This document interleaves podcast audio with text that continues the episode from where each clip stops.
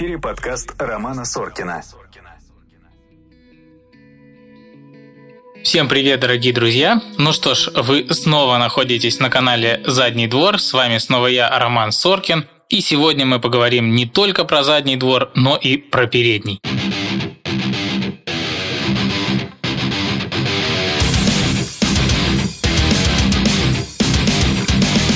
Сегодня у меня в гостях доктор, гинеколог, доктор-сексолог. Да, да, да, да. Именно такой доктор сегодня у меня в гостях. И мы сегодня обсудим очень много интересных и мифов, и о том, как работает доказательная медицина в гинекологии, и много чего еще. Приветствуем великолепную, обворожительную Ангелину Романовскую. Всем привет!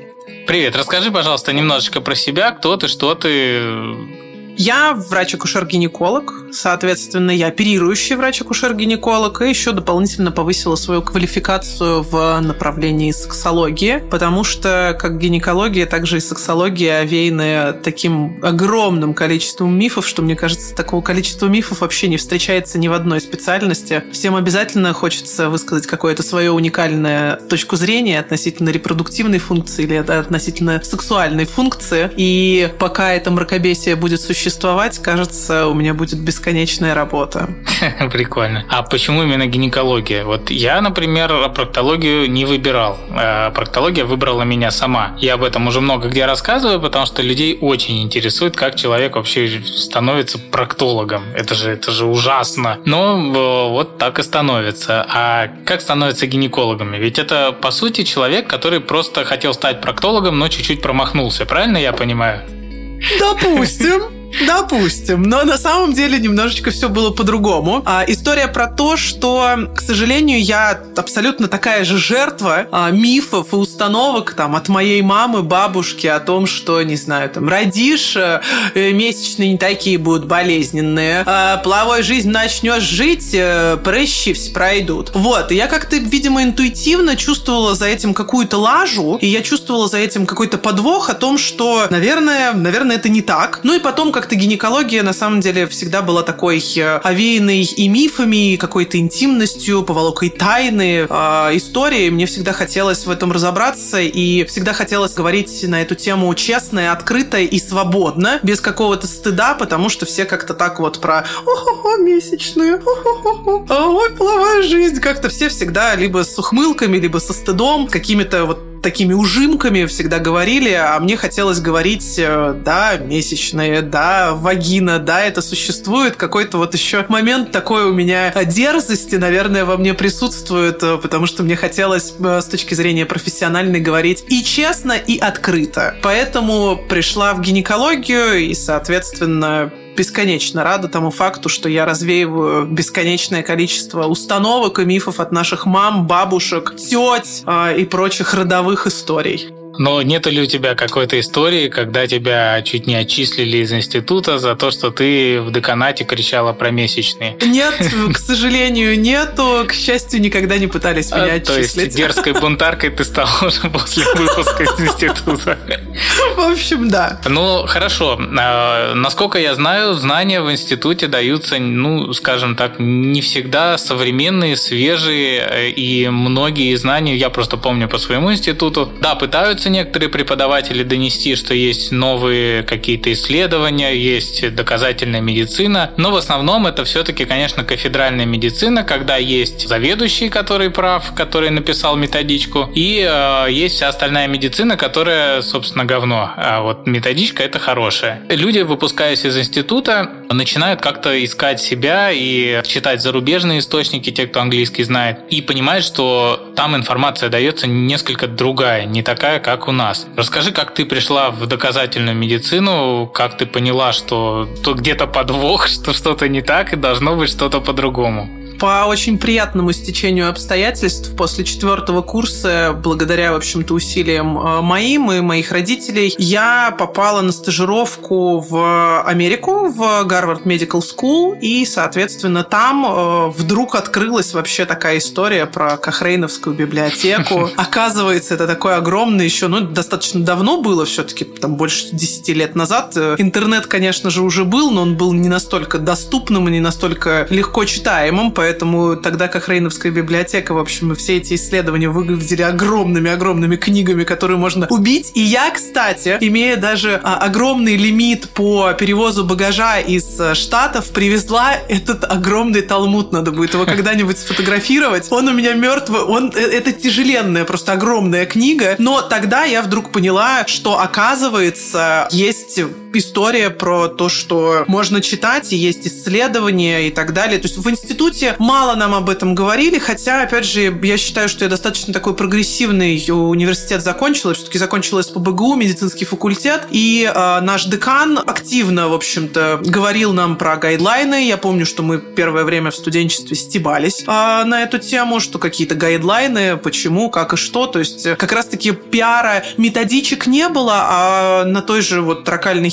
соответственно, была активный, активный пиар того, что нужно читать гайдлайны. Мы плохо это понимали, и при этом, при всем, потом с течением времени, оказывается, начали дружно все читать, и оказывается, все это э, дружно изучать. А дальше в процессе моей работы получилось так, что моя бывшая начальница тоже имела возможность съездить к своей подруге в Америку, и, соответственно, владея совершенно прекрасно английским языком, она привозила различную литературу из э, Штатов и каким-то образом образом доносила ее до нас, потому что здесь нужно тоже сделать большую оговорку о том, что, скажем, гинекология овеяна очень большим количеством мифов, там сексология просто пропасть, а вот акушерство, оно такое, я начинала изначально работать mm-hmm. в акушерстве, акушерство, оно такое из серии, ну вот, ну вот как вот, как вот природа, природа как, как вот даст этого ребеночка, так вот, собственно, все это... Дал бог зайку, даст и лужайку. Ну вот что-то такое, то есть, э, и как раз-таки моя бывшая начальница совершенно бесилась и раздражалась от того, что никаких ни исследований нету в акушерстве, и как-то все, все как было там 30, 40, 50 лет назад, так все и остается. И мы там чуть ли не первый родильный дом, который там начали использовать э, эпидуральную анестезию направо и налево абсолютно во всех родах, а во всех родильных домах говорили о том, что она вызывает слабость, или не знаю, там это вообще страшный вред, и вы можете от этого умереть. А мы как-то вот, э, мы очень много, то есть мы там не назначали антибиотики направо и налево просто потому, что женщина, не знаю, пересекла порог родильного дома, и ей ей нужно на всякий случай uh-huh. назначить антибиотики. А, мы не назначали каких-то... То есть э, что-то началось раскачиваться. То есть я с самого начала, получается, это интернатура и ординатура, и потом первые годы работы я работала в таком очень прогрессивном коллективе, который, казалось бы, опять же, в акушерстве должен там порастать мхом, но нет, э, всегда моя начальница к ней заходила в кабинет, она всегда листала какие-то бумажки, всегда читала какие-то книжки, всегда привозила что-то из Америки, всегда очень как-то с таким очень пытливым умом была, и я, в принципе, принципе, заразилась от нее. Mm-hmm. Вот это вот, э, вот эта вот история о том, что можно что-то вычитать, что-то прочитать, попробовать, начать работать и увидеть от этого результат, потому что, ну, доказательная медицина все-таки на то и придумана, что, в общем-то, как-то провели исследования, как-то доказали,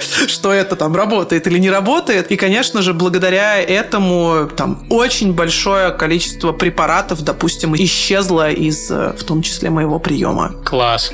Ну, гомеопатия, я надеюсь, осталась. А, с пиявками. С пиявками, хорошо. Ну, слава богу. Не все потеряно, ты, тебя еще можно вернуть. Я тут подумал, что эту книжку, как Рейновскую, если ты ее особо не читаешь, я хочу в клинике на ресепшене организовать мини-библиотеку. И мне кажется, что как Рейновский такой справочник, он станет просто центровым звездой этой библиотеки. И пациенты, помимо того, что они могут посмотреть клинику на ресепшене, они смогут еще и прикоснуться к сердцу доказательной медицины. А, хорошо. Я так понял, что так как ты вот только что сказала, что у тебя многие лекарства исчезли из твоего ежедневного обихода, плавно перейдем к мифам, наверное, в гинекологии. Много ли вообще ты встречаешься с каким-то мракобесием, с какими-то не очень научными высказываниями гинекологов? Может быть, тебе передают пациентки, которые тебя нашли после длительных поисков гинеколога? Вы слушаете подкаст Романа Соркина. Вообще, на самом деле, в моей работе мне иногда кажется, что я говорю настолько очевидные прописные истины. Вот мне вот иногда кажется, что я говорю, что, ну вот, не знаю, небо, небушка голубенькое, а на нем солнышко светит. Ну, то есть какие-то вот такие прописные очевидные истины в медицине, а потом выясняется, что я чуть ли не единственный источник носитель этих знаний среди многих-многих гинекологов, потому что э, я своим клиенткам и пациенткам всегда объясняю о том, что мой прием должен быть такой максимально безоценочный. То есть, кто я такая, чтобы, там, не знаю, судить вас по поводу того, что у вас, не знаю, нету мужа, или, не знаю, у вас там нету детей, или вы по какой-то причине не живете половой жизнью, или по какой-то причине вы живете половой жизнью с, с тем же полом, соответственно, вы состоите в гомосексуальных отношениях. То есть, я не имею никакого права э, вас оценивать и как-то критически говорить о том, что вы что-то должны делать. Конечно же, гинекология, она про то, что в первую очередь женщина должна реализовать свою репродуктивную функцию. Время сейчас значительной степени поменялось, поэтому, безусловно, многие женщины хотят реализовать свою репродуктивную функцию, но они уже хотят это сделать не в 20 и не в 25 лет, а иногда даже не в 35 лет. У меня достаточно большое количество клиенток, которые готовы э, к размножению, скажем, с 38-40 лет. И я очень уважительно к этому отношусь, потому что я считаю, что э, залюб... ну, как бы такие полюбленные дети и долгожданные дети это больше про здоровье, чем дети, которые рождены от того, что должны, часики тикают э, и так далее. Информации в интернете очень много, и вся она очень с такой как бы наслойкой именно личного мнения доктора. Мне кажется, доктора должны выступать по принципу того, что ну вот мы источники знания, мы какие-то сосуды, которые в себя впитали информацию. Да, нам хватило, не знаю, нейронных связей в течение института, чтобы 9 лет, собственно, впитывать эти а, знания. А Дальше... потом все забыть и впитать доказательную медицину. Да, потом все забыть и впитать доказательную медицину. То есть тут много должно, очень много должно быть нейронных связей. И самое главное, что они должны быть, эти нейронные связи, очень пластичные. Они должны уметь перестраиваться. Угу. Соответственно, и дальше мы должны очень простыми, понятными словами до вас, до наших клиентов и пациентов доносить эту информацию о том, что, допустим, у вас сейчас снижен реальный резерв. Это говорит о том, что, вероятно, у вас будут сложности с наступлением беременности. И при этом, при всем, у нас есть вот такие вот инструменты для того, чтобы вас либо дообследовать, либо, соответственно, выявив действительно категорическое снижение там того же авариального резерва, у меня есть инструмент в виде репродуктологов, куда я могу отправить клиентку либо на криоконсервацию яйцеклеток, либо, соответственно, на обсуждение каких-то других возможных решений этой ситуации. И здесь не про то, что как бы часики там тикали, не про то, что там вы должны срочно нестись в обязательном порядке сейчас беременеть. Ты как про курочек сказала. Вы должны срочно нестись. Да, да, срочно нестись. Примерно так многие гинекологи обосновывают. Да, да, да, потому что вот а, в обязательном порядке должно быть так. А я прекрасно понимаю, что женщине, допустим, а, не от кого рожать или с тем с партнером, с которым... Это не важно. Надо родить зайку. Срочно, в обязательном порядке. Или с тем партнером, с которым она живет, ей не хочется рожать детей. То есть очень много, на самом деле, всяких разных нов, в которые я не влезаю. Или, допустим, самая такая невротизированная, самая, скажем, мне кажется, а, несчастно замученная ужасными гинекологами когорта пациентов, это пациентки, которые child-free, которые совершенно вообще для себя приняли решение, что они не хотят рожать детей. Окей, это ваше решение, я к нему очень уважительно отношусь. Я должна, как доктор, скажем, следить за вашим здоровьем, чтобы вы были здоровы и что-то не пропустили э, в, соответственно, в своей жизни, каких-то образований, я не знаю, каких-то проблем и так далее. А, а уж почему вы решили не рожать детей, да это не мое абсолютно мнение, как бы я, ну, пожалуйста, нет проблем никаких. Ну, вот ты знаешь, по поводу кто ты такая, чтобы судить там и так далее, мне кажется, все интимные профессии, они этим грешат. Да. Во всяком случае, в нашей стране. Да. У нас это, мне кажется, пошло еще со времен бабулечек на скамейках перед подъездом, которые, лузгая семечки, дают свои э, жизненно важные советы, да, девушкам и мальчикам, которые наркоманы, а девочки проститутки. Ах, точно. И, соответственно, эти бабушки, они знают, что с этим сделать, э, и они дают свои советы. И, собственно, вот этот вирус бабушкиных советов, он перешел к врачам, которые обследуют... Мимо просто этих... А, они, ча... они просто часто мимо этих бабушек они ходили. Они впитывают миазмы вот, советов. Да, точно. Они просто, ну, каждый день, утром и вечером идут, как бы. Да, и... советами грешат все, но максимально дискомфортно они звучат э, для пациента от тех врачей, которые смотрят, что у пациента в трусах. Э, то же самое проктология, да, если мы говорим про гомосексуальные связи да. какие-то, э, для того, чтобы пациент в этом признался, ну, это уже первая вообще странная вещь, что пациенты в чем-то признаются, да, они считают стыдным да. врача э, об этом сказать. А это ведь очень важно, потому что тот же самый рак анального канала, ВПЧ в анальном канале, да, они гораздо чаще встречаются у мужчин, которые практикуют анальный секс с другими мужчинами. И если они об этом умалчивают, мы можем лечить какое-то заболевание,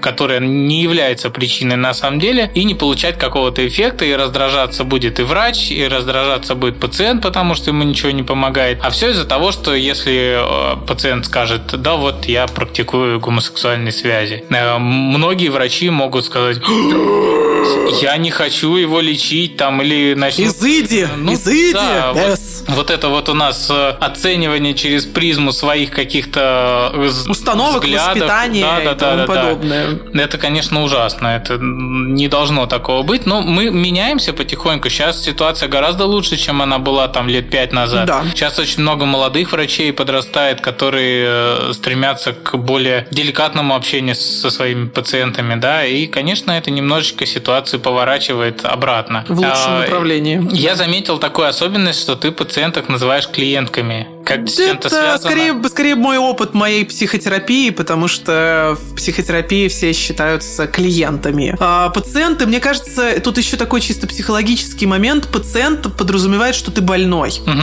А клиент, э, значит, подразумевает, что вы действительно обратились за услугой. Э, да, конечно же, многие доктора воют от того, что вот, мы превратились в обслуживающий персонал и тому подобное. На самом деле это не так. В любом случае, мне кажется, если вы тактично и воспитанно себя ведете, никто к вам не будет относиться как к официанту. Ну, как бы то ни было. Если вы все-таки ведете себя как хабалка э, на рынке, то, в общем, отношение такое будет. Поэтому у меня достаточно большое количество клиенток, которые просто приходят просто на обследование. Они ничем не больны, они приходят и говорят, док, все ок вообще, все отлично. Просто мы давно, что называется, не виделись. Причем с той стороны тоже. Кстати, вот. а как часто девушки здоровы, если ничего не беспокоит, нужно посещать гинеколога? Желательно все-таки раз в год. Хотя у нас тут Министерство здравоохранения немножко по приказу говорит о том, что можно и пореже. Мне кажется, что пока, пока имеет смысл ходить раз в год, потому что э, вы пока меняете гинекологов, пока пандемии случаются и тому подобное. Сложный вопрос, но желательно хотя бы раз в год в отсутствии жалоб появляться. И здесь, кстати, тоже хотела бы оговориться об определенном мифе о том, что, э, знаете, этот миф называется, что все болезни от члена, а о том, что как бы все женские болезни, они как бы начинают э, разгораться синим пламенем пламени ровно с того момента, как э, девушка начинает жить половой жизнью. И здесь получается, что огромная когорта пациенток, которые не живут половой жизнью, а другой процент пациенток, находящихся в гомосексуальных отношениях, соответственно, они как бы остаются, ну, как неудел. Они же членом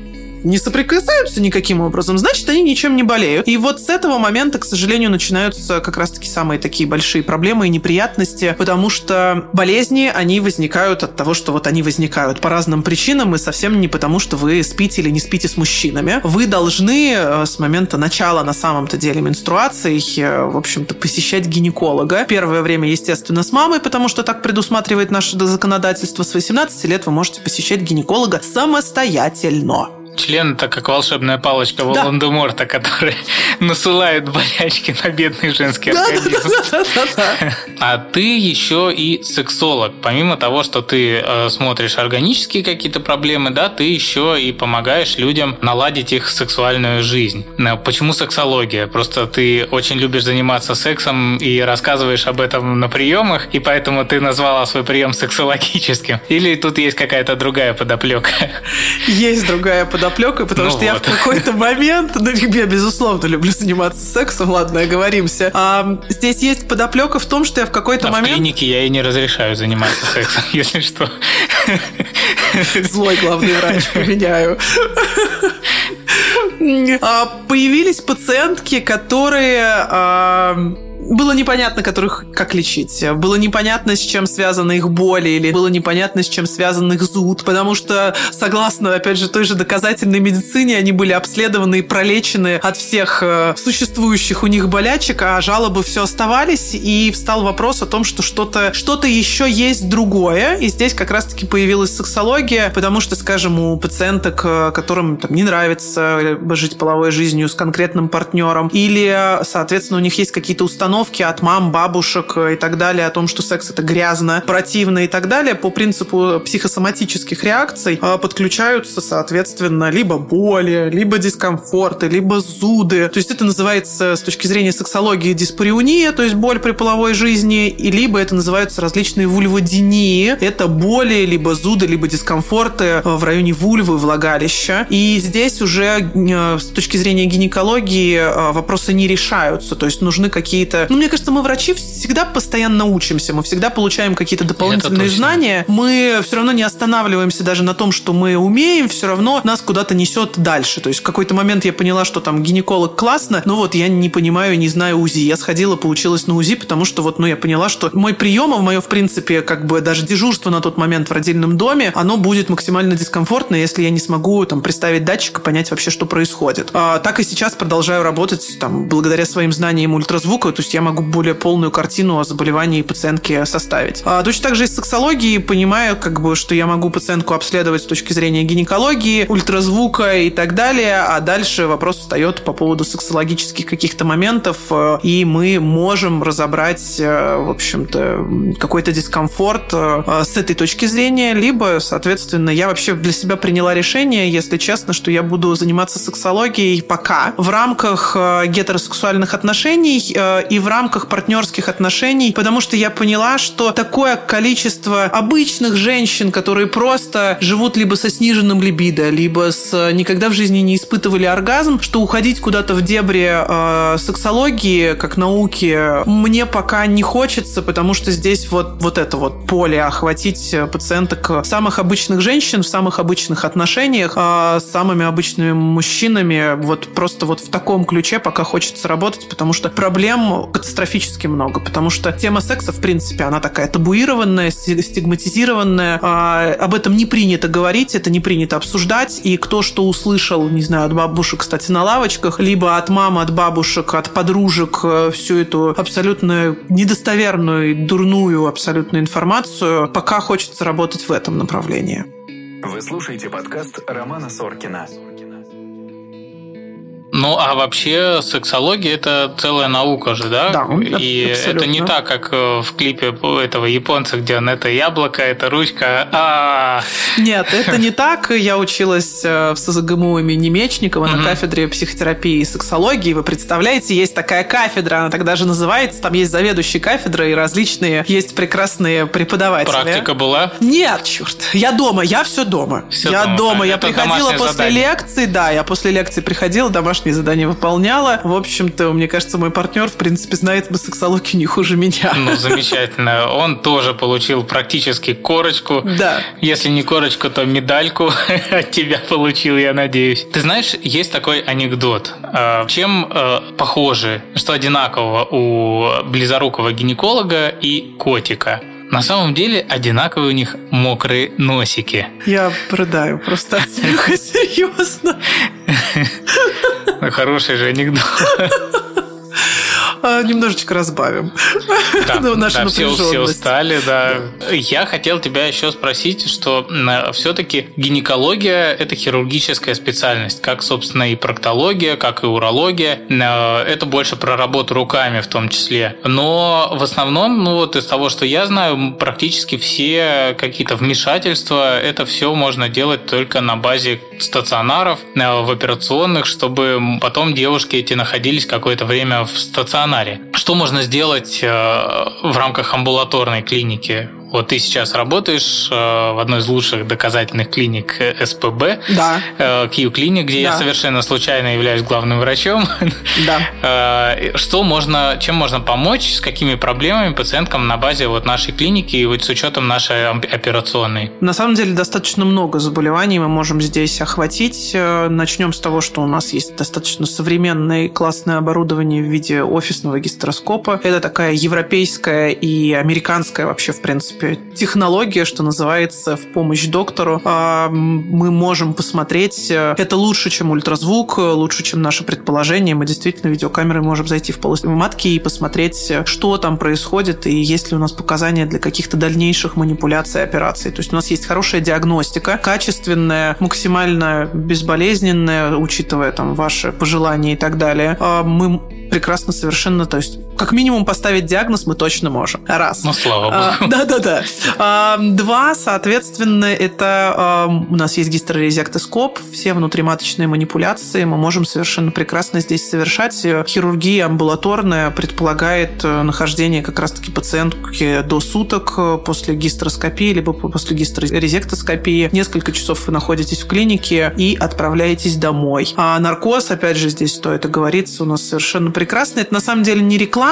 Я работала в разных клиниках, работала с разными анестезиологами. Действительно, когда в абсолютно ясном сознании мои пациентки и клиентки улыбаются после операции, в общем-то, я прекрасно понимаю, что все правильные препараты для наркоза были применены, и, в общем-то, все со светлой головой спустя 2-3 часа, иногда совсем резвые пациентки через час э, с удовольствием покидают клинику. А, Соответственно, э, в рамках клиники мы можем проводить различные пластические операции. И здесь как раз-таки нужно оговориться, что я не занимаюсь мракобесием в виде э, косметологического зарабатывания денег. В действительности существуют пациентки, которым там дискомфортно жить половой жизнью, а, допустим, спортсменки или танцовщицы. Им э, у них есть какой-то определенный дискомфорт, определенный запрос, поэтому мы можем а, по именно по жалобам пациентки устранить какие-то дефекты наружных половых органов. И еще раз оговорюсь, здесь не потому, что как бы мне кажется, что я страшная, мне кажется, что мужчины меня не хотят, потому что у меня большие губы. Нет, к сожалению, это не ко мне. Есть много других гинекологов, которые устранят вашу эту проблему. На самом деле проблема-то не в губах, а вам нужно разбираться с психиатром и с психотерапевтом. А пациенткам, которым действительно сложно, дискомфортно, натирает и так далее, мы без проблем можем помочь. Слушай, а вот недовольство губами, например, это не сродни там вот татуировкам, например, то есть люди же, кто-то себя украшает татуировками, а кому-то, например, не нравится,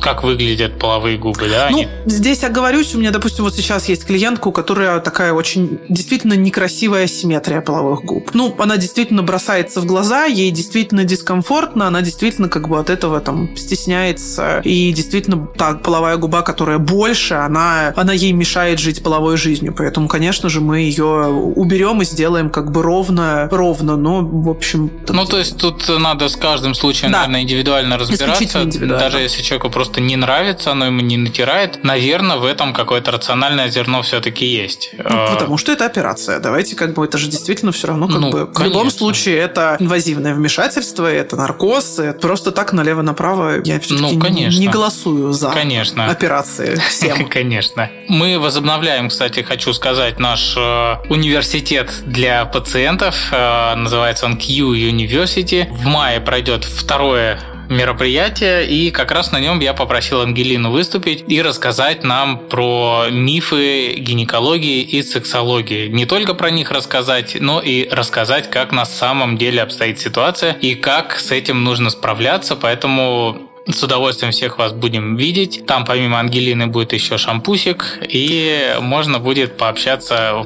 кулуарно с доктором и записаться к ней на прием со скидкой. Отлично. Да, развеем все мифы, разрушим и максимально все понятными и такими доступными словами расскажу вам, как дело-то обстоит на самом деле, а не так, как вам рассказали кто-то. Хотя вот мне бабушки во дворе уже давно рассказали, как на самом деле дело обстоит. Все проститутки, у всех болезни от члена, и потому что проститутки. Да. И они занимаются сексом И исключительно с старородящие наркоманами. все еще нужно. старородящие потому все. что от наркоманов. Потому что от наркоманов. Да, окей. Вот все проблемы вскрылись, собственно, за, Мгновенно. за 5 секунд по щелчку пальцев. Ладно, огромное тебе спасибо, что ты пришла сегодня к нам в эту супер студию, и мы записали с тобой этот чудесный подкаст. Мне кажется, он получился довольно информативным и интересным. Ну, мне, во всяком случае, было очень интересно с тобой пообщаться. А с вами, дорогие слушатели, до новых встреч. Э, Мы с вами увидимся. Впереди еще очень много интересного. Все, Ангелина, счастливо. Все, пока-пока. Вы слушаете подкаст Романа Соркина.